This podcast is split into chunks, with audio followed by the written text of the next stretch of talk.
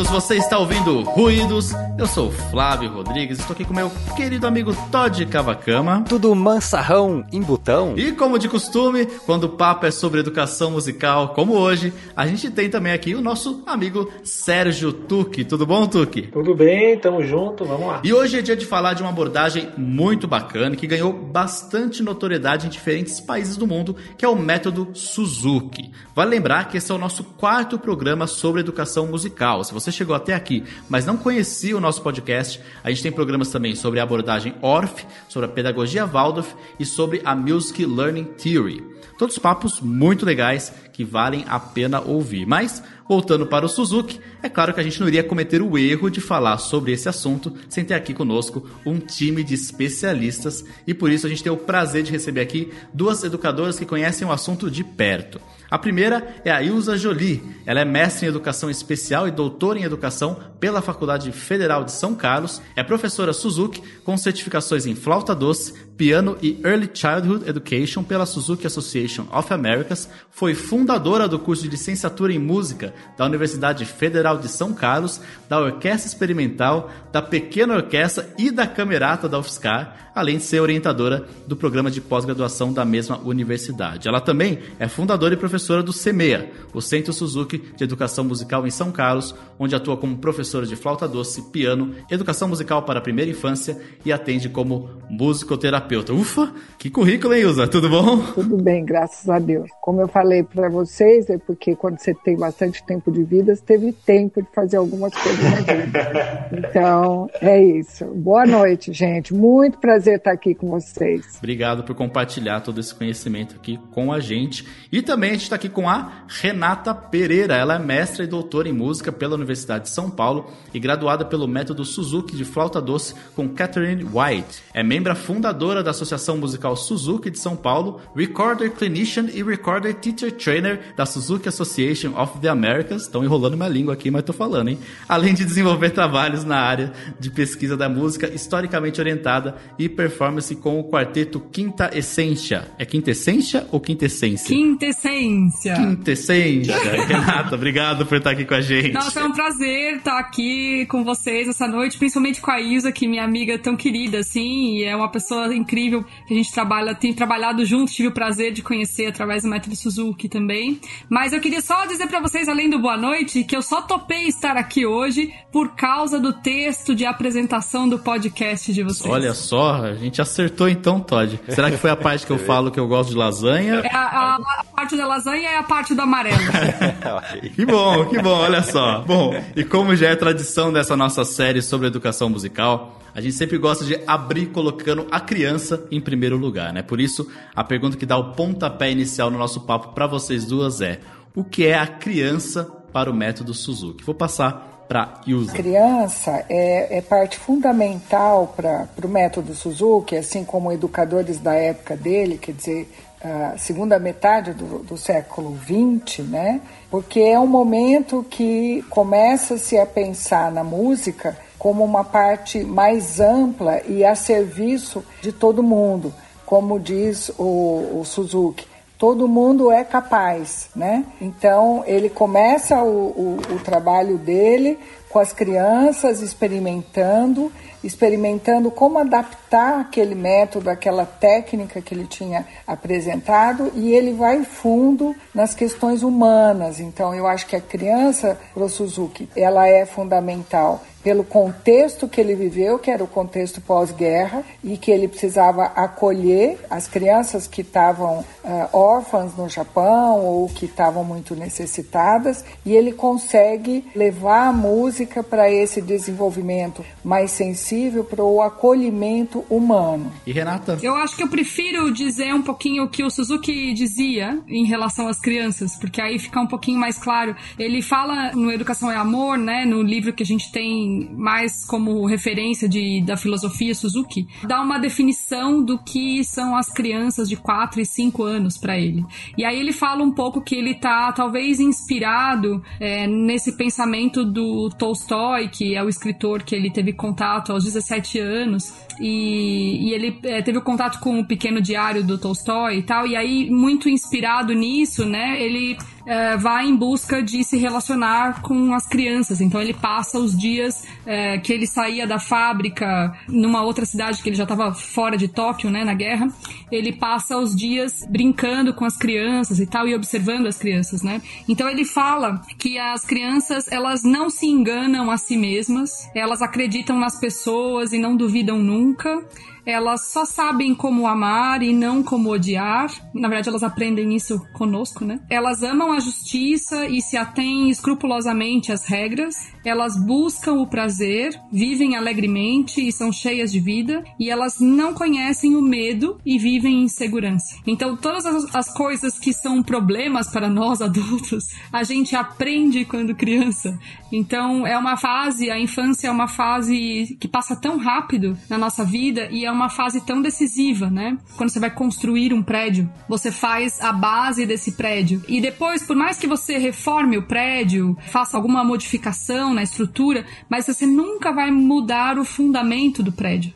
Isso você não muda mais é uma única vez. A gente nunca mais muda o que é aprendido na infância. Então é uma fase é, muito importante e primordial. E eu acho que na educação musical, que é o que o Suzuki faz, é a educação musical através de um instrumento, a gente tem outras abordagens de educação musical que são mais amplas, focadas no movimento, enfim, ou na composição, né? Suzuki é focado no ensino de um instrumento musical. Então, essa base, esse fundamento que se pode fazer na educação na primeira infância, é, nunca mais a gente muda. É uma fase muito importante. E eu acho que como ele descreve a criança de 4 e 5 anos, que ele coloca na Educação é Amor, é muito lindo, porque se a gente for de fato se atentar a cada um dos detalhes que ele nos dá, a gente tem várias chaves de como trabalhar com as crianças, do que a gente pode esperar das crianças e do que a gente deve ensinar para as crianças. Muito bem, muito bem. E você que está ouvindo a gente ficou curioso para saber mais sobre o assunto? Então fica com a gente que o papo promete. Não deixe também de visitar as nossas redes sociais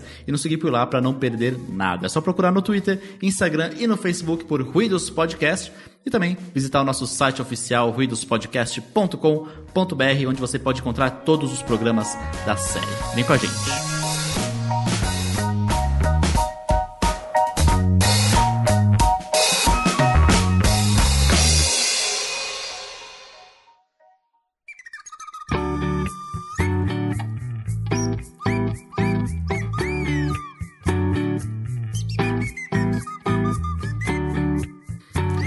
Para abrir nosso papo, a gente dá aquela passada pela vida de Shinichi Suzuki. Ele nasceu em Nagoya, no Japão, em 1898. Ele era filho de um construtor de instrumentos de corda tradicionais japoneses, que mais tarde começaria a fabricar violinos e se tornaria a maior fábrica do Japão. Além da influência musical de berço, Outra coisa que influenciou muito nas ideias do Suzuki foi a cultura japonesa, em especial o Zen budismo. O Suzuki começou a tocar o violino de maneira autodidata, ele demonstrou tanto talento que um nobre decidiu patrocinar algumas aulas para o garoto e também o incentivou a ir para Berlim estudar o instrumento. Mas foi na volta para o Japão, em 1929, que o Suzuki começou a se interessar pela educação. Ele trabalhou numa escola em Tóquio até a Segunda Guerra Mundial, que foi um período bem complicado para ele, inclusive fazendo com que ele parasse de tocar e lecionar, até retomar os seus trabalhos em Matsumoto, onde ele cria a Escola de Música de Matsumoto, que viria a se tornar o Instituto Suzuki de Educação do Talento. Passando a bola agora para as nossas convidadas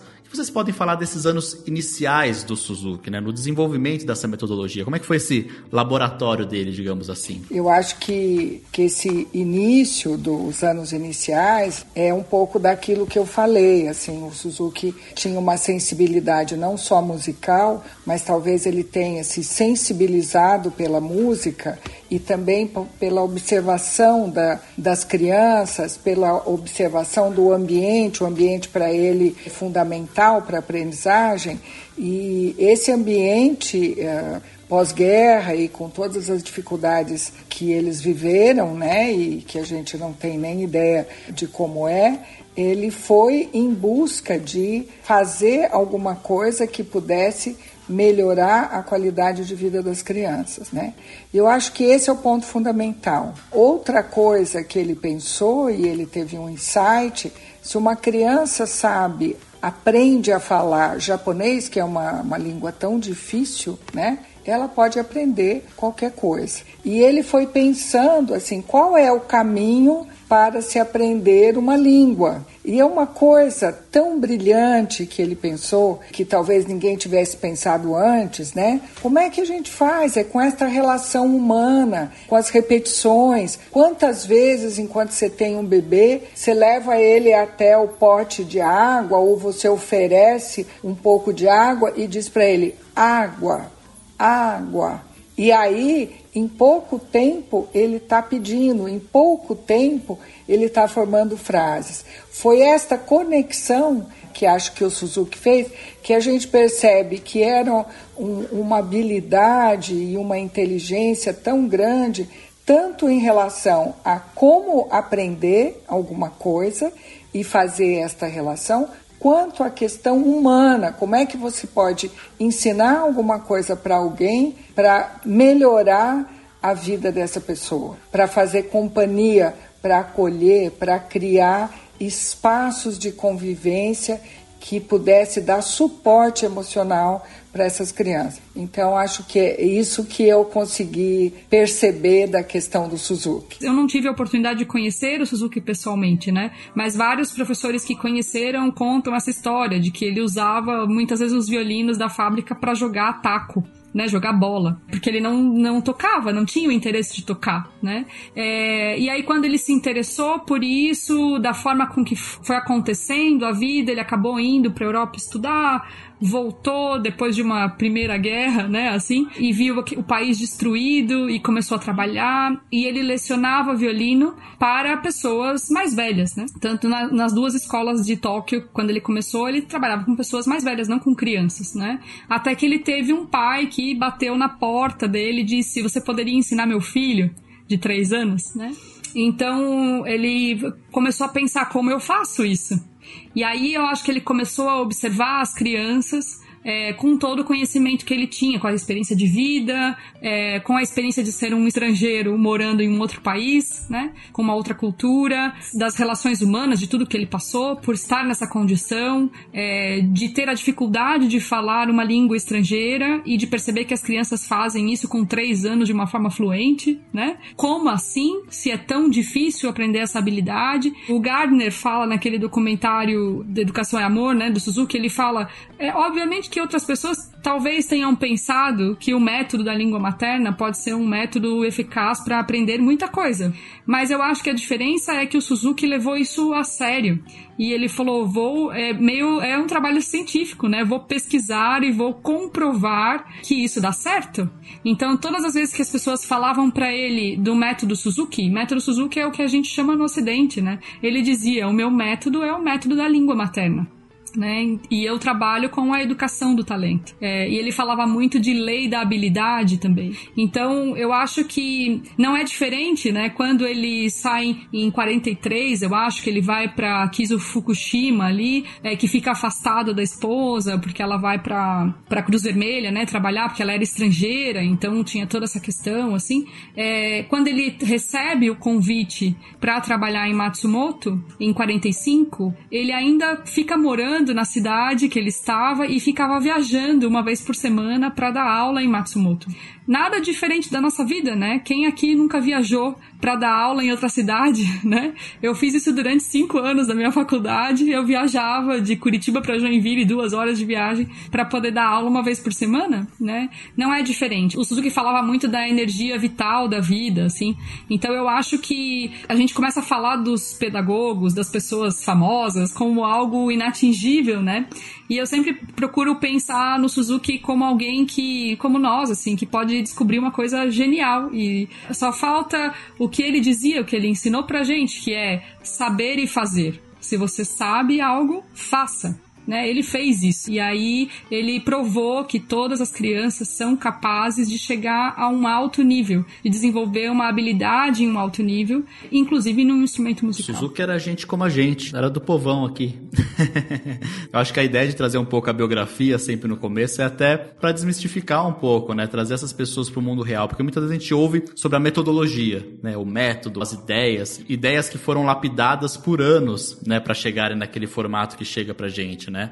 Então é legal a gente ter esses relatos, né? Até essas anedotas mesmo, né? De pô, ele tô jogar taco com instrumento, tá? É super legal a gente conhecer esse tipo de coisa, exatamente para tirar um pouco essa aura e trazer mais pro chão e dizer que, ó, é aplicável também, né? A gente pode, a gente tá, tá ao nosso alcance, né? Eu acho isso fundamental. Agora, queria pegar o termo né, educação do talento e falar um pouquinho dele, né? Eu acho bacana que o próprio nome já é, se a gente levar em conta assim, a concepção de talento que as pessoas têm muitas vezes, né, que é de uma coisa inata ou algo que nasce com a pessoa, a ideia de educar o talento parece contraditória, mas o Suzuki não pensava nisso, né? O talento para o Suzuki não é um acaso ou uma herança genética, mas o resultado de um estudo sistemático, né? É por aí mesmo? É muito importante para a gente contextualizar o que é esse talento porque a gente ficou muito tempo aqui no Brasil nessa discussão entre técnica e educação, se existe o talento, se não está, ah, essa criança tem o dom, então com ela eu vou investir. E também a, a questão da, do investimento naqueles que iam mais rápido, né? Então eu acho que esse talento do Suzuki é a possibilidade do desenvolvimento da habilidade, seja o que for, às vezes, uma criança que tem um potencial mais limitado, que ela tem um limite, uma criança deficiente, o avanço vai ser menor, mas o salto do avanço pode ser muito grande, né? Então essa crença na pessoa e na, na capacidade, na habilidade da, da pessoa crescer, para mim essa é a educação do talento. Esse é diferente do, do outro, do outro, do outro, mas cada um tem a sua possibilidade tem o seu talento, entre aspas, no sentido de que ele pode fazer, dentro do tempo dele, do jeito dele e no avanço possível dele na vida. Quando eu trabalho com as crianças com o método Suzuki, eu sempre falo, explico para os pais, né, que é o que eu faço é como se eu desse um superpoder para as crianças. É, e esse superpoder é de se descobrir capaz, de se descobrir capaz de fazer o que você quiser.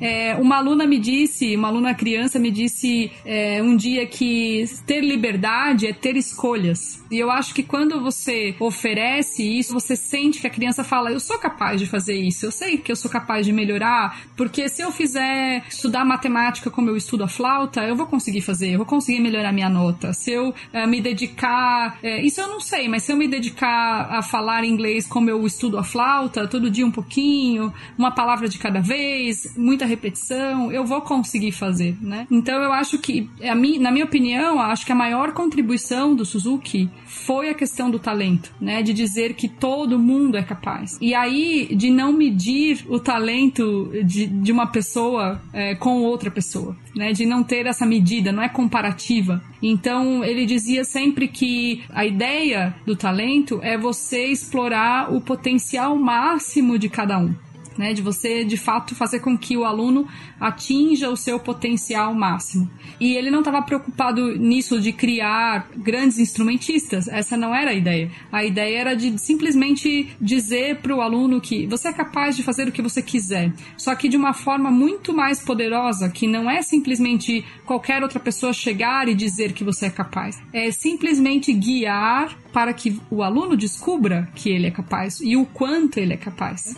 Então, a educação do talento, na minha opinião, é assim a maior contribuição do Suzuki, porque por muitas vezes isso pode ser uma desculpa também, né? De que é, não vou fazer porque eu nunca vou ser, não nasci para isso, por isso que eu nunca vou conseguir. É, e o Suzuki também, em relacionado a isso, ele falava da questão da desistência, né? Ele dizia desistir não faz parte do caminho, né? E ele fala que muitas das dificuldades dos jovens é o fato dessa desistência, de tentar algo, não chegar na expectativa, no resultado que quer e aí desistir. Aí começa de novo uma outra coisa e aí desiste, e aí começa de novo algo e desiste. Então você nunca encontra o seu caminho. E a ideia de, de poder dizer, uh, de ensinar para as crianças como se desenvolve um talento, é de dar este caminho, de como você pode ser bem sucedido em qualquer área, né? Inclusive, sobre a educação do talento, o Suzuki sempre colocou que ele vê isso de uma maneira muito mais holística, né? Muito maior do que só o ensino de um instrumento, né? Ele, inclusive,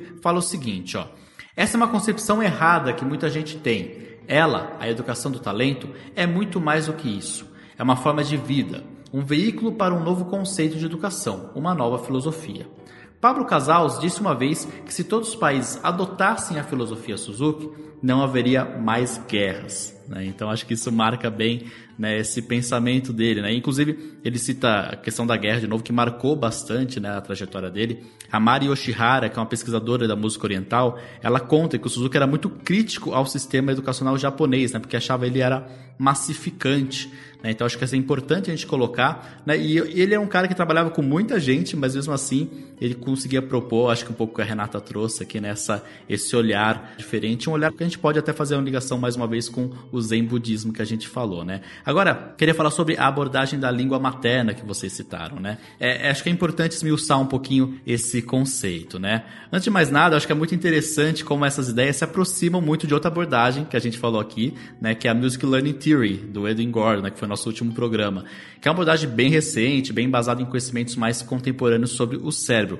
Mas o Suzuki já estava falando isso aí muitos anos atrás, né? Essas duas abordagens veem uma relação entre o aprendizado musical e o aprendizado da língua, e que assim como a gente aprende a língua, a gente aprende música também numa imersão. Isso passa por um papel decisivo também dos pais nesse processo, né? Então eu queria que vocês contassem pra gente como funciona isso na prática. Na prática, a gente tem que pensar assim, eu sempre falo nos cursos de filosofia que eu ministro para os professores, eu pergunto assim para os professores, como vocês aprenderam a amarrar os sapatos? Ou como vocês ensinam os filhos de vocês a amarrar os sapatos? Vai, Flávio, como você aprendeu a amarrar os sapatos? Você lembra? Nossa senhora, será que eu aprendi? Eu uso aquele de zíper, é mentira.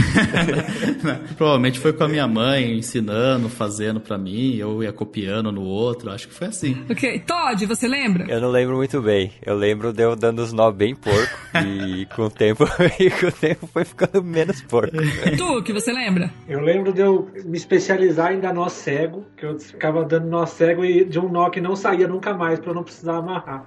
Isso eu faço até hoje. Mas eu aprendi, creio que com a minha mãe, mostrando um passo a passo ali. Então eu sempre faço essa pergunta e daí surgem várias histórias, né? Tem gente que fala, ah, não lembro, tem gente que diz, minha mãe fez primeiro, fez no dela, né? Então eu sempre falo assim, qual é o primeiro passo para ensinar alguém a amarrar o sapato? E aí todo mundo fala, ah, dá o exemplo, faz você, né? E eu falo, primeiro passo é ter o sapato. Esse é o primeiro passo, porque se você não tem, se você anda sempre de chinelo, você não precisa amarrar o sapato.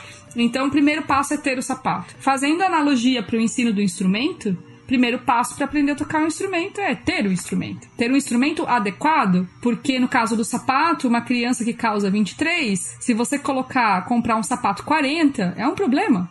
Então, não adianta ter um instrumento muito grande, desculpem pianistas, mas não adianta ter um instrumento muito grande para uma criança muito pequena, né?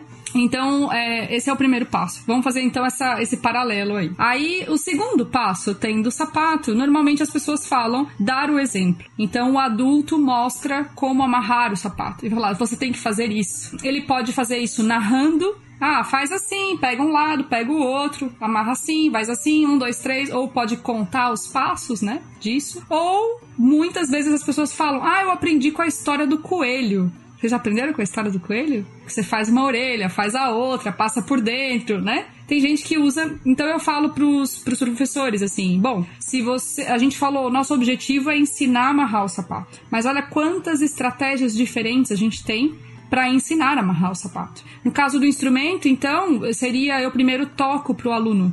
E aí, normalmente, depois que eu dei o exemplo, eu falo pro aluno: agora é você. E aí, no, no sapato, quando ele amarra, eu, a minha pergunta é: fica perfeito na primeira vez? Fica igual o seu, o do adulto? Não fica. E aí, nenhum, nenhum pai diz assim: que horrível, não nasceu para amarrar sapato vou comprar um tênis de velcro. Nenhum pai diz isso, porque ele sabe que é uma questão de prática e que é importante ele aprender a amarrar o sapato. É, no instrumento a mesma coisa. Então eu toco, o aluno repete e aí não vai ficar igual o meu, muitas vezes. É, mas nem por isso eu digo, não nasceu para tocar flauta, vai tocar violino, é mais fácil. Não, não faço isso. Eu falo, que legal, a gente reforça positivamente porque a gente sabe que com a prática ele vai atingir o resultado que a gente espera. Né? E aí, depois disso, de muita prática, ele consegue fazer. Então, eu acho que quando eu falo para os professores é, de como é esse processo da língua materna, eu sempre. e como é ensinar um instrumento musical através da língua materna, eu sempre digo: pensem é, como funciona na língua materna. Qual é a maneira mais natural de aprender algo? E é, esse é o caminho que vocês têm que resolver uh, no instrumento musical. Eu lembro que eu perguntei para uma mãe assim: o que você faz para sua filha comer alguma coisa que você sabe que é importante para ela, para o desenvolvimento dela, para a saúde dela, mas ela não gosta de comer? E aí essa mãe me disse: "Eu frito". E aí toda vez que eu ia dizer para essa mãe, é, olha, precisamos resolver este problema, eu pensava: como eu frito essa ligadura? Como eu frito essa passagem é, mais difícil. É, como eu faço de uma forma mais simples e mais agradável, mais natural, né? Eu acho que essa é, esse é o paralelo aí, vamos dizer, de como a gente, como o Suzuki pensou, uh, ele não pensou em fritar com certeza, é, mas como ele pensou em trazer o aprendizado da língua materna uh, para a aquisição da habilidade, né, no instrumento musical. O que eu vejo atualmente uh, e que tenho aprendido muito também como mãe e, e como avó nessa, nessas alturas é assim, como as famílias hoje entregam as crianças para os professores, para as escolas, sem se comprometer. Eu acho que há um grande ensino do Suzuki com relação a isso. Você tem que construir no seio da família, né? Ah, e quando você vai ensinar, quando a criança vai para o primeiro ano ou quando ela está fazendo as garatujas na educação infantil, você como pai ou alguém da família, uh, você tem que ir lá, tem que ir junto, tem que estimular, tem que dizer que bonito. E, e, é muito difícil na nossa cultura, atualmente, pelo menos naquilo que eu tenho como experiência, que os pais participem. E eu vejo nos pais dos meus alunos a dificuldade que eles têm de participar. E às vezes eu falo assim: olha, presta atenção uh, nisso, ajuda a criança com essa uh, dificuldade dele.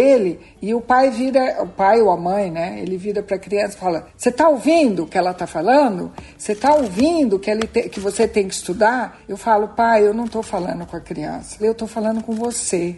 Não é para você dar ordem para ela e já entrar com essa pressão que é pouco amorosa. Mas assim, eu sempre falo para os pais: convida, chega em casa à noite, você está cansado, peça para a criança tocar uma música para você. Fala, toca aquela para mim que eu acho que eu vou descansar. Então, se a pessoa está cansada, você toca mais leve, senão você toca mais animado. Então, eu acho que há uma aprendizagem desse desprendimento do pai e da mãe, daquilo que ele está tão ligado de fazer no trabalho, na, na, socialmente e tal, para aquela criança que faz, é, ela vai ter pouco tempo com essa criança. Eu acho que isso é, uma grande, é um grande ensinamento do Suzuki. Vamos ficar com as crianças, vamos fazer junto com as crianças. E eu penso, eu tenho pensado muito né, na, na proximidade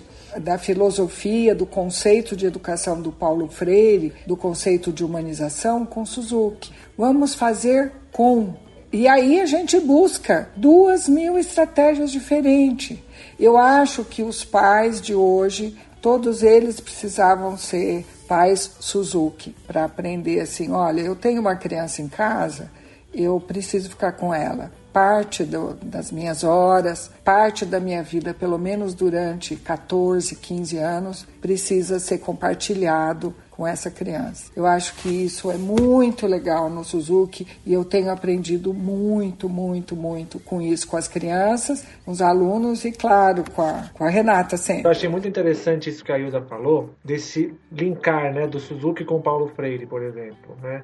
Essa, essa coisa de você trazer a comunidade mesmo. Pai estar junto, mas estar presente. Não é aquela coisa do pai vigia, da mãe que fica vigiando o filho para ver se ele está prestando atenção na aula, aquelas coisas que a gente conhece bem. E aí eu tenho vivido até umas coisas muito parecidas com o que a Hilda falou. Essa semana eu tive uma mãe chegando para mim falando assim, ó, minha filha não pega flauta, não, não tá com preguiça, não sei o que tal. Queria que você desse uma bronca, né?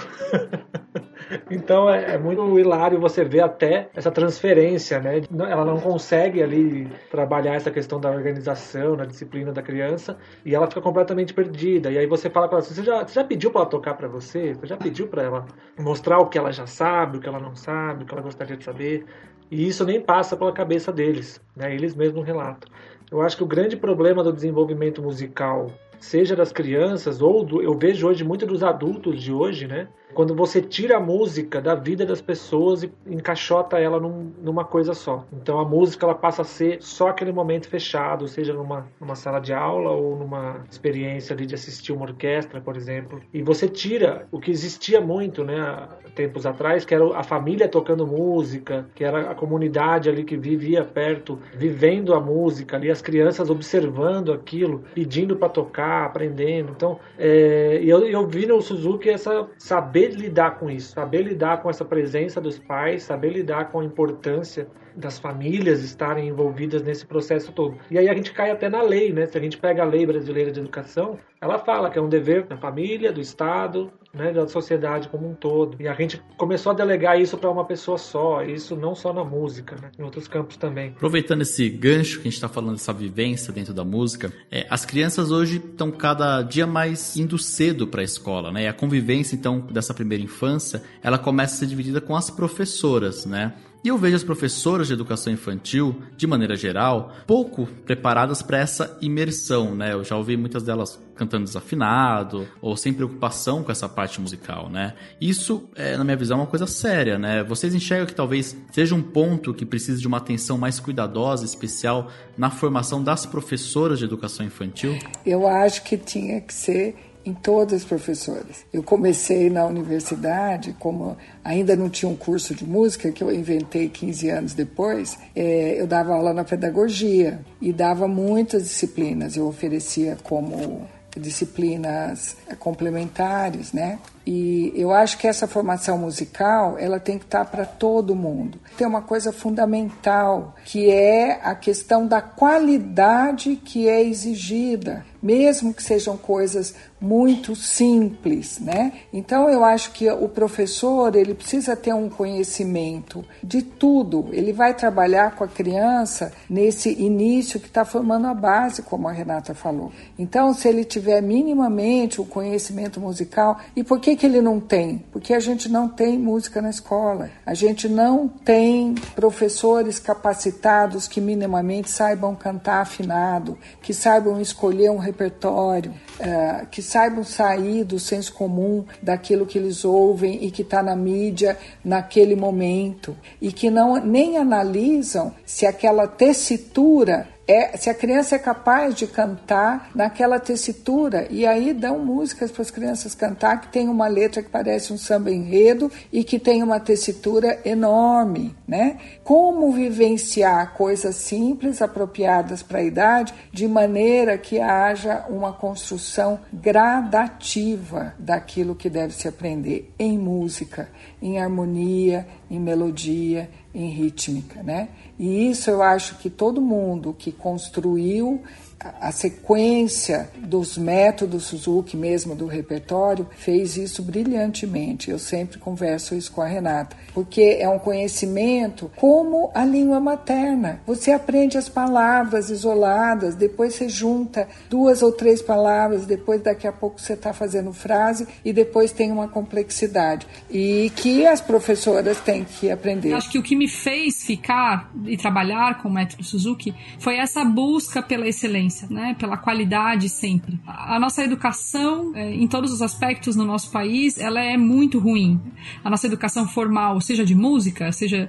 É, e aí, na música não vai ser diferente. Então, a gente tem alguns problemas, que é desde a formação do professor, até se o professor vai estudar para ser professor de música, inclusive a, as deficiências que se tem em um curso de licenciatura em música ou um curso superior em música, ou o objetivo também desse curso. O que eu percebo é que daí o que acontece, o que tem acontecido hoje muitos professores que não têm uma formação, que é o, o, normal no nosso país, que não têm uma formação de excelência no seu instrumento é, e acabam dando aula é, do, desse instrumento, acabam agora procurando o método Suzuki, porque se a gente vai falar de ensino de instrumento, as pessoas acabam é, buscando essa formação.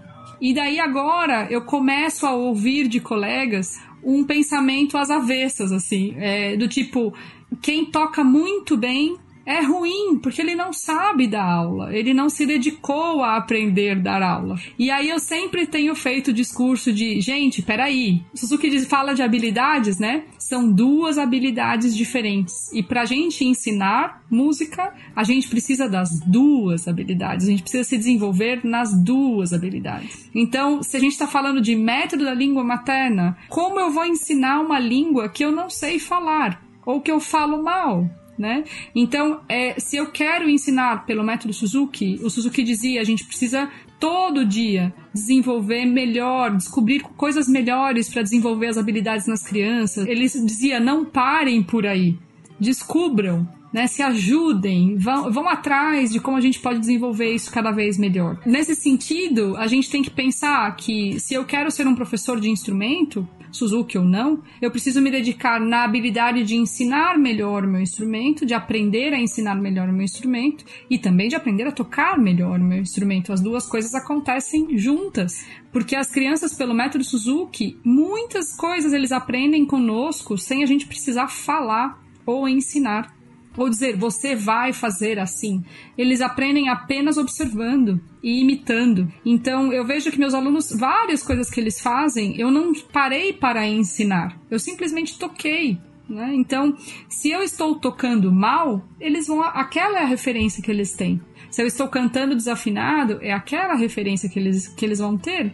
Então, é claro que a gente tem que, tem que pensar junto em como melhorar essa formação desses profissionais, mas eu acho que pouco a pouco, né, a gente tem melhorado, a cada ano está melhor. Né? Apesar da gente saber que a gente ainda está muito longe do ideal, mas acho que a cada ano está melhor. E durante muito tempo a gente acho que valorizou na prática musical muito mais o resultado musical do Suzuki e deixou um pouco de fazer a parte filosófica. Quando a gente se dá conta que se a gente faz de fato o caráter primeiro, o resultado musical vem muito mais rápido.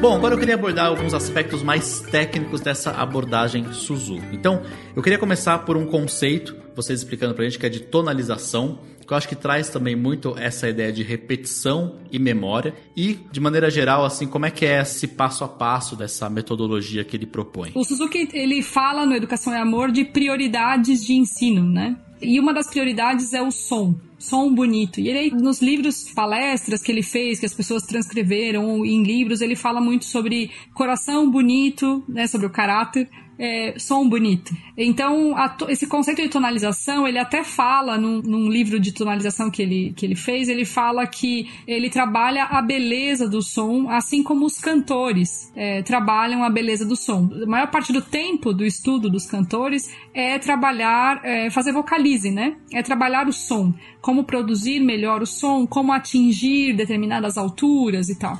Para depois uma pequena parte da aula eles de fato aplicarem isso no repertório. Então o Suzuki dizia: eu começo minhas aulas também dessa maneira, para focar o meu trabalho uh, no ensino para as crianças, no ensino que elas desenvolvam uh, o melhor som do instrumento, que elas aprendam a extrair o melhor som do instrumento, e aí depois a gente vai aplicar isso no repertório. E aí eu acho, eu acho tão interessante que ele fala: os americanos colocaram esse nome de tonalização, né? Mas ele nunca chamou de tonalização. Ele simplesmente falava o trabalho, a beleza do som. E aí os americanos que deram esse nome de tonalização, né? Então, basicamente é isso que a gente faz com as crianças. Então, se você pensar no violino, que era o instrumento dele, ele fala desde uh, a posição do arco, então ele faz exercícios para trabalhar a posição do arco, ele fala sobre sonoridade, quanto mais perto do cavalete, mais longe do cavalete, ele fala de timbre ele fala é, da relação do peso do arco, enfim, todo, tudo isso para ele é trabalhar a tonalização. E ele faz tanto exercícios quanto trabalhar no próprio repertório é, do instrumento. E a gente faz isso também em todos os instrumentos que tem o passo a passo pelo método Suzuki. Né? Então isso é tonalização. Mas eu acho que, que é uma das prioridades do Suzuki, né? Som bonito. Acho que é a primeira prioridade. Mas eu acho também que tem três coisas que são fundamentais para o método Suzuki, né? Ele falava a gente tem que descobrir tudo o que a gente puder sobre o treino do ouvido, o treino da memória e o treino da intuição. Todos os professores que assistiam aulas do Suzuki diziam que ele fazia para cada aluno, se ele tinha 20 alunos numa aula em grupo, 30 alunos, para cada aluno ele fazia um exercício diferente para cada aluno ele criava um caminho diferente. E ele estava sempre pensando nessas questões de desenvolver a habilidade do ouvido, a habilidade da memória e a habilidade da intuição. Então tem uma coisa que ele fala, ele narra também no Educação e Amor, que ele fala de começar as músicas por mímica. No caso da flauta, né, eu pego a flauta e falo para os meus alunos: "Que música é essa?" E claro, do repertório que eles estão aprendendo, né? Então as crianças falam: um pássaro, né? Quando eu faço a posição da mão e tal, eles falam um pássaro. E eu falo, como você sabe, né? E aí eles dizem, eu ouvi. Muitas vezes eles respondem, eu ouvi a música. E eu penso, ouviu onde? Né? Tá aqui, né? Tá na memória que foi através do ouvido, enfim. Então, e a, dessa maneira ele desenvolve a intuição das crianças. É uma, a intuição é uma coisa que as pessoas ficam assim um pouco na dúvida do que isso quer dizer para o método Suzuki. Mas se a gente for pensar sobre a prática musical, quando, em que momento da prática musical nós usamos a nossa intuição e como isso acontece? Para o meu instrumento, é, é, uma prática do meu instrumento é, a gente ornamentar no repertório barroco, por exemplo né? É, e muitas pessoas perguntam como que eu ensino ornamentação para os meus alunos. E normalmente a resposta que eu dou é: ah, método Suzuki. E daí, normalmente as pessoas perguntam: ah, então no método Suzuki tem um livro específico para ornamentação? E eu falo: não, né? Porque na verdade é através do ouvido, da memória e da intuição. Então as crianças vão ouvindo o repertório, vão ouvindo o exemplo dos colegas, vão memorizando isso. A gente, eu vou guiando o passo a passo dessa ornamentação até que um dia, quando eles são requisitados a fazer isso, eles fazem, porque eles buscam no vocabulário que eles tiveram, né, no repertório que eles tiveram sobre isso. E isso é usar a intuição, né? Quando você tem um repertório vasto sobre aquele assunto e daí numa situação extrema que você é requisitado, alguém te faz uma pergunta, você vai nunca fiz isso na vida, mas eu acho que é isso. E daí você fala, como que você sabia? Ah, eu usei intuição. É como as pessoas é, explicam, né? Então, dessa maneira, é, a gente aprende, o Suzuki fala, precisamos também desenvolver a habilidade da intuição. E para a habilidade da intuição, que ele chama de kan, né? Em japonês, é, para a habilidade da intuição, ele também fala kan gera kan, né? Sucesso gera sucesso, habilidade gera habilidade através da repetição. Então, eu acho que essas são prioridades do trabalho Suzuki, né? É o som o treino do ouvido, o treino da memória e o treino da intuição. Eu acho que a, que a Renata trata de uma coisa importante, por exemplo, essa questão da ornamentação, que é a intuição, que eu também chamaria de criação. Que como é que a gente aprende a criar? Uh, não existe uma aula específica de criação, mas e, e existe isso que a Renata falou, de uma questão de ir fazendo, fazendo e chamando atenção e de repente a criança imita e de repente a criança ganha autonomia para poder fazer. E elas brincam com isso. Eles adoram brincar e, e colocar outras ornamentações em outros lugares, né? Ou fazer, colocar uma nota fazendo uma passagem. Ah, ah, eles estão fazendo um pentacorde, uma escala de cinco tons, então inventa música. E na verdade é uma coisa muito completa, porque as crianças vão desenvolvendo a autonomia sem medo. Isso a Renata falou, foi a primeira coisa que ela falou, sem medo. Eu acho que isso que é o principal. A, a, minha forma de aprender música, eu tive excelentes professores, mas eu lembro do ambiente do, do conservatório, né? Que era um ambiente de medo, você não podia tocar música popular, você não podia isso, você não podia aquilo, você tinha muito mais medo do que, na verdade, liberdade. E eu acho que com essa forma de ensinar do Suzuki e talvez de alguns professores que têm uma mente muito ampla e que vão a fundo, é que nos ajudam a criar essa liberdade e autonomia da criança, junto com a boa sonoridade, né? Para mim tem sido fundamental assim, ao longo da vida que eu trabalhei com educação musical, eu sempre pensei muito na questão da qualidade musical tocar bem, ter um bom som, mesmo que a música seja simples, uma grande aprendizagem daquilo que você quer como referência.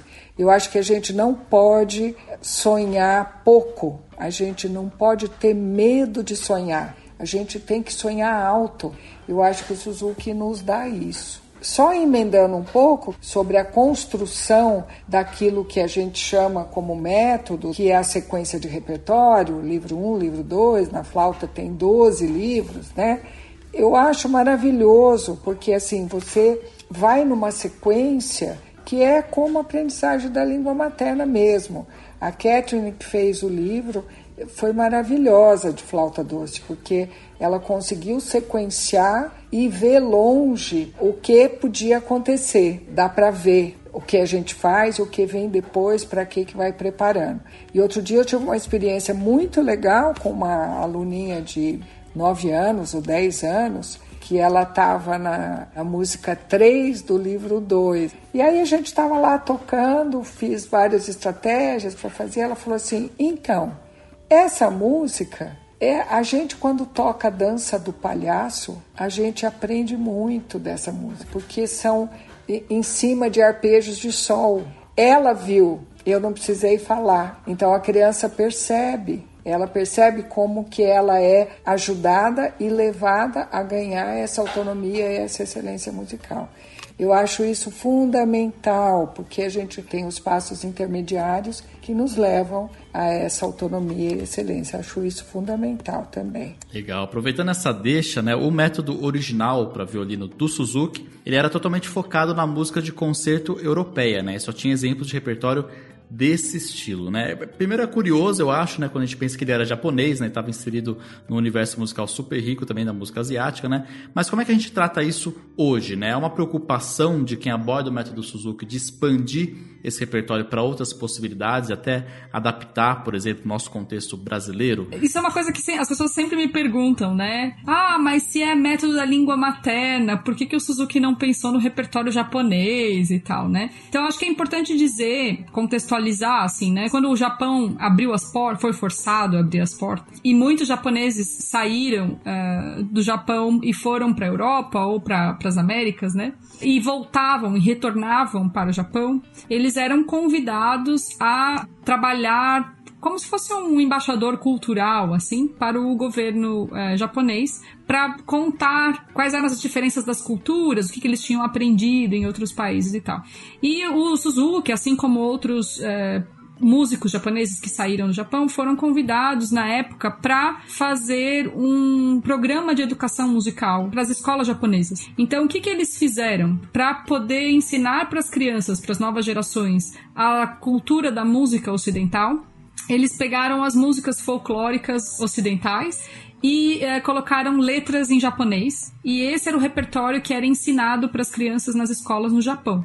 Então, quando o Suzuki foi ensinar violino para as crianças, as crianças japonesas tinham uma aula de música no Japão e cantavam esse repertório.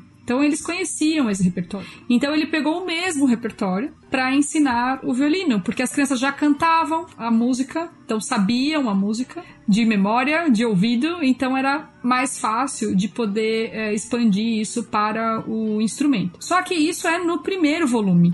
Porque depois, é, na verdade, até no violino, no final do primeiro volume, a gente já tem repertório que se tocava em todos os métodos de violino da época. Né? Então, todo o repertório Suzuki de violino é pensado para a linguagem ensinar o passo a passo musical e a técnica do instrumento violino. E assim é com todos os outros instrumentos. Então, não é que a gente, no método Suzuki, utiliza o repertório para ensinar repertório. Essa é uma, uma visão da educação musical ou do ensino de, de instrumento que se aprende a tocar um instrumento porque se aprende a música. E eu vejo muitas crianças falarem isso para mim. Eu quero aprender a música tal. E eu falo, é, eu, aqui eu não ensino a música tal, eu ensino você a tocar flauta doce. E aí, se você aprender a tocar flauta doce bem, você pode tocar o que você quiser. Porque o instrumento é o, como o nome diz, é a ferramenta pela qual você vai se expressar na linguagem musical, né? Essa é a ideia. Então, o repertório Suzuki não é para ensinar repertório, não é para ensinar música ocidental, não é, é para ensinar o instrumento. Então, na verdade, eu vou ser bem sincera para vocês, não me faz falta ensinar repertório folclórico brasileiro. Até porque hoje em dia as crianças com as quais eu trabalho, elas não conhecem esse repertório, elas desconhecem esse repertório. O que elas conhecem é tema de filme, tema de série, tema de desenho animado, né? Daí talvez vocês me perguntem, mas não é uma responsabilidade do professor, então, ensinar este repertório, né, passar essa tradição oral adiante e tal? E aí eu falo para vocês, minha profissão, eu, Renata, minha função é passar a flauta doce adiante e não o repertório. Então, para mim, não faz falta. Ainda que, se os meus alunos aprendem a se expressar através uh, da flauta doce, é, quem trabalha com criança sabe, a gente não consegue segurar uma criança, eu não consigo proibir o meu aluno de tocar a música que ele deseja. Então, é, se ele quer se ele tá conseguindo tocar, ele toca qualquer coisa. Tem, meus alunos tocam coisas que nunca, nunca mostraram para mim. Porque eles fazem em casa, eles não precisam mostrar para mim. Quando eles têm alguma dúvida é, de alguma música que eles querem tocar, normalmente eles trazem essa dúvida. Ah, eu queria aprender isso e tal. E tudo bem, eu também ajudo, não é? Não, sou professora Suzuki, só ensino o repertório Suzuki. Não, não podemos. Pelo contrário, né?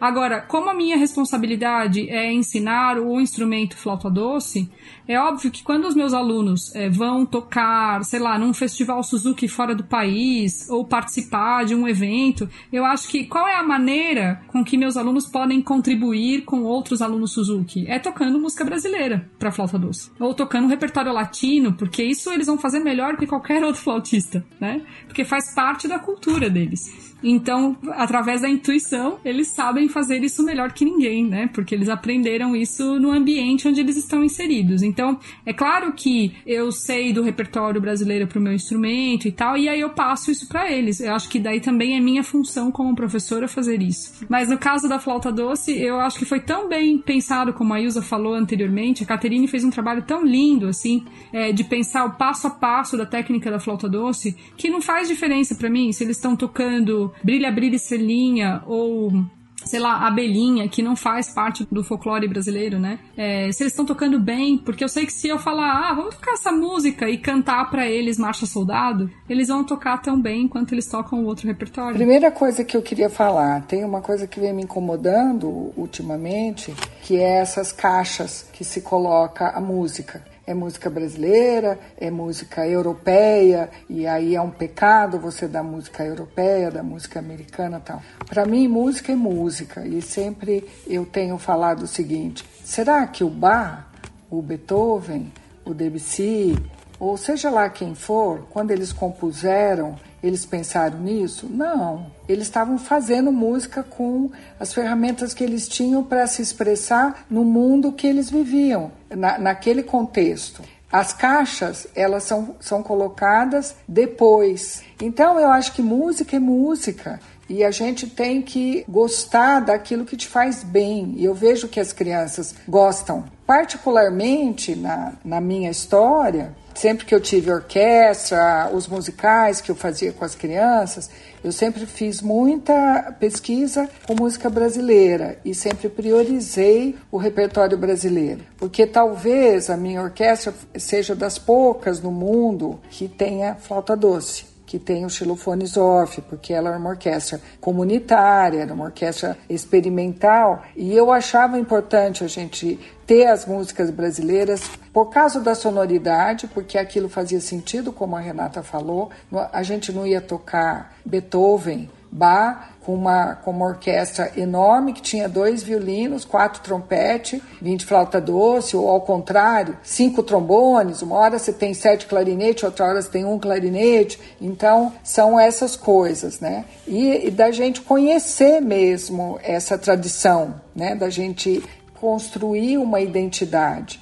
Mas eu acho que a gente é feito de uma colcha de retalhos, cada um de nós traz na alma muitas influências. Então, eu acho que a gente não tem que reverenciar os Estados Unidos, a, a Europa. Mas a gente faz parte disso, principalmente no Brasil. Eu, eu tive uma experiência uma vez de ficar 15 dias na Bahia trabalhando e em seguida ir de férias para o Rio Grande do Sul com os meus filhos. Quando eu estava na Bahia, eu pensei, não, isso que é Brasil com toda essa influência africana e, e fiquei maluca com isso, com a música e com tudo mais. Quando cheguei no Rio Grande do Sul, eu vi minha avó ah, e com toda a música italiana também, italiana, alemã e tudo mais. Eu acho que a gente não pode desprezar. Eu acho que isso que a Renata falou é importante. A gente está ensinando o instrumento e a gente deve ensinar bem e deve ampliar para as crianças todas as possibilidades. Eu acho que essa autonomia que é importante e essa alma sem preconceito. A gente conversou aqui no programa sobre três abordagens diferentes, né? E duas delas, né, as abordagens alemãs, principalmente a pedagogia Waldorf, ela defendia que o adulto, né, deveria mediar esse contato com as crianças com a música de uma maneira mais do simples para o complexo. Já a MLT né, propõe o contrário, que todo tipo de música deve ser incorporada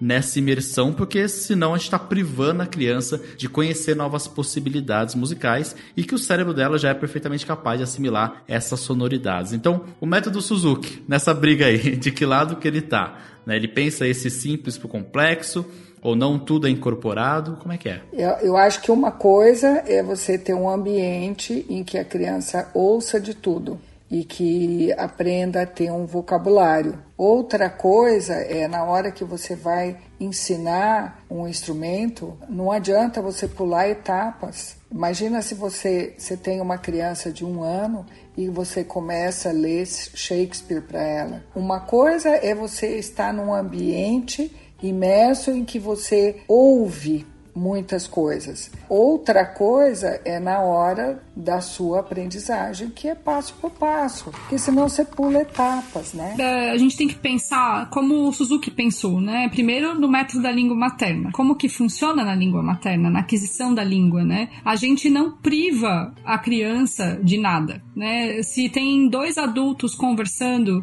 no mesmo espaço em que a criança está, ainda que ela não fale, é, você está conversando com o seu igual ali de igual igual para igual. É, a gente até brinca assim, é, se você fala palavrão, ela vai aprender o palavrão, porque o Suzuki dizia que uh, a gente tem que também acreditar no potencial do ambiente e explorar o potencial do ambiente. Então ele dizia: aquilo que existe no ambiente vai ser desenvolvido na criança, aquilo que não existe no ambiente dificilmente vai ser desenvolvido na criança. Isso tanto para coisas boas quanto para coisas que a gente não, não quer, né? Então sempre quando eu vou ensinar a trabalhar com as crianças, eu penso nisso assim: é, o que, que eu quero que ela aprenda? É, quais são as habilidades que eu quero que ela desenvolva. Então, eu concordo com a Ilza no sentido de que ouvir, a gente não priva a criança de nada. Ela, ela deve ouvir de tudo e deve ouvir, assim, músicas extremamente complexas, na mais alta excelência de execução e tudo mais, porque ela vai ter um referencial e um repertório é, gigantesco. Mas como é na língua materna?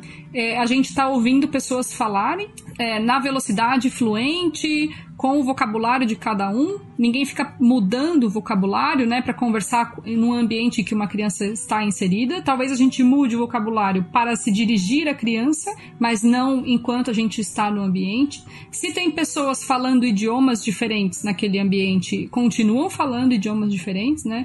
E já tem várias questões do bilinguismo, por exemplo, já apresentadas quando você tem uma criança que tem o pai que é nativo numa língua e a mãe nativa em outra língua, é, a criança se refere aos dois em cada língua, na, na língua correta, ainda que para a criança pareça tudo uma única coisa, mas ela consegue fazer essa distinção, né?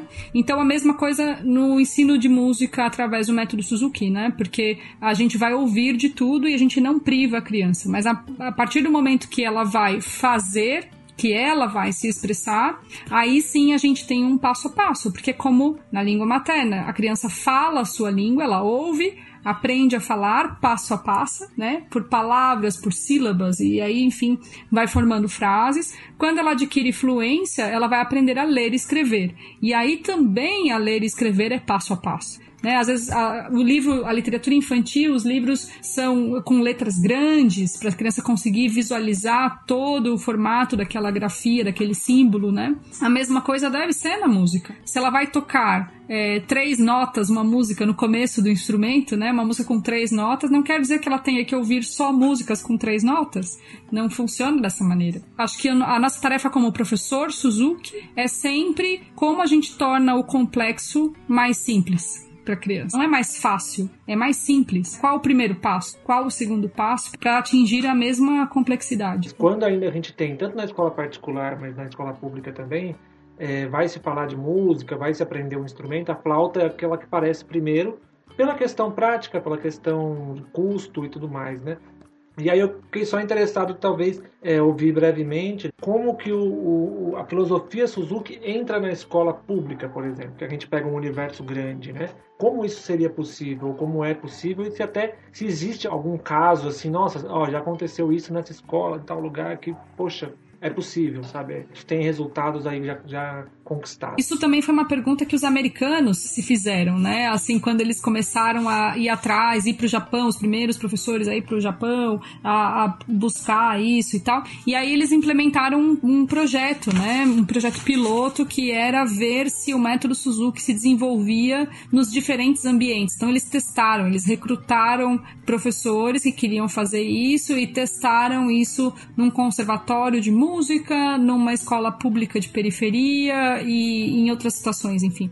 E aí eles falam que parecia ganhar força em todos os ambientes, né? Não importava qual ambiente. Eu trabalhei em escola de ensino fundamental, educação infantil, também já trabalhei é, em projeto social e também já fiz um projeto numa escola pública. Tive experiências muito positivas na escola, então é possível, mas normalmente as pessoas, quando acham que não é possível, elas sempre usam como desculpa o fato de no Suzuki ter o trabalho com os pais. Então, se o Suzuki dizia que os pais têm que estar em sala de aula é, e ajudar os filhos nesse processo, na escola eu não tenho os pais em sala de aula, então não é o método Suzuki original, não é o Suzuki raiz, é o Suzuki Nutella, é, né? As pessoas começam a falar esse tipo de coisa. E aí eu sempre digo para os professores que o que eu aprendi da minha experiência em sala de aula é, de fato, qual é a importância do papel dos pais nesse processo.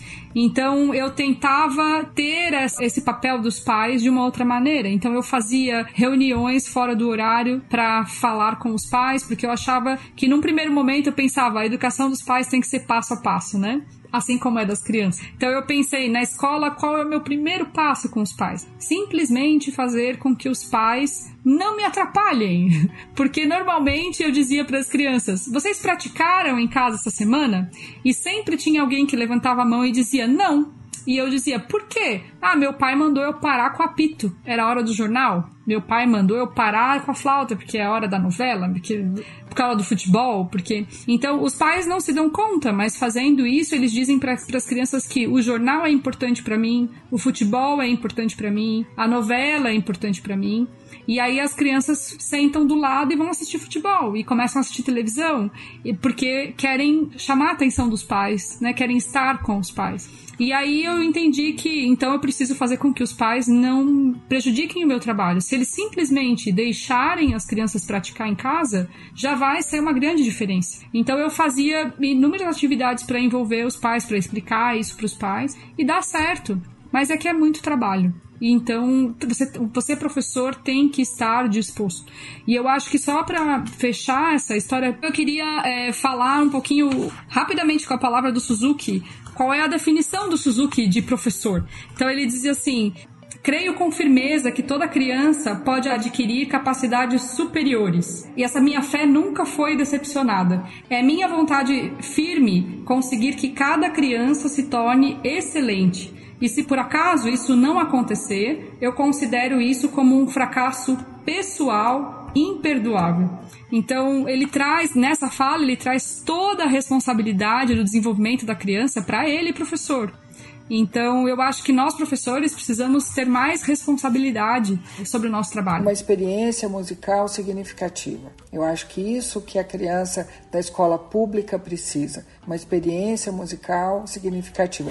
Qualquer criança, na verdade, da escola pública ou da escola privada, mas essa experiência que é significativa, que você não esquece, que você leva para a vida e que ela é teu companheiro como memória, né, de você ter vivido alguma coisa que foi muito boa na tua vida e que vai ajudar quando você precisar resgatar alguma coisa boa que você teve na vida. É isso que a gente precisa levar para a escola. Eu tenho certeza que a flauta doce, com essa metodologia Suzuki, é possível na escola, qualquer escola.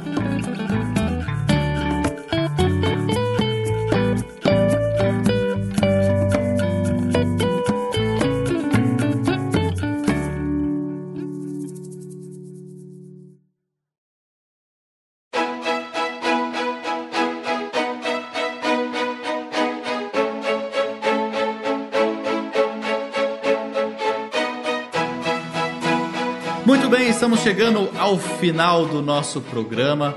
Um baita aprendizado mais uma vez, já tá ficando até chato. Eu sempre falo isso aqui, mas porque de fato a gente aprende muito, é uma troca muito bacana que tem aqui. Né, a gente fica ouvindo aqui essas experiências, a gente que está muitas vezes também inserido né, nesses lugares, é muito, muito bacana ver essas outras perspectivas, a gente aprende realmente muito nas experiências de vocês e com certeza sai daqui com muita coisa para pensar, para refletir, para mudar às vezes. Né? Isso é muito bacana. Pelo menos essa é a nossa ideia aqui com esse programa também. Além de apresentar as metodologias, também dá coisas para pensar, não é verdade? Então a gente agradece do fundo do coração a participação da Ilse e da Renata aqui. Muito obrigado por vocês toparem bater esse papo com a gente. E agora a gente abre o microfone para vocês deixarem seus recados finais, dicas, enfim, agradecimentos. Fiquem à vontade. Passar a primeira bola para a Ilza. Eu que agradeço muito é, essa oportunidade. Eu queria dizer assim, eu acho uma delícia falar com os meninos, os meninos que gostam de música, que gostam de educação musical, os meninos que vêm com, com esse coração aberto, assim, para deixar a gente falar e, e querer saber um pouco mais, né?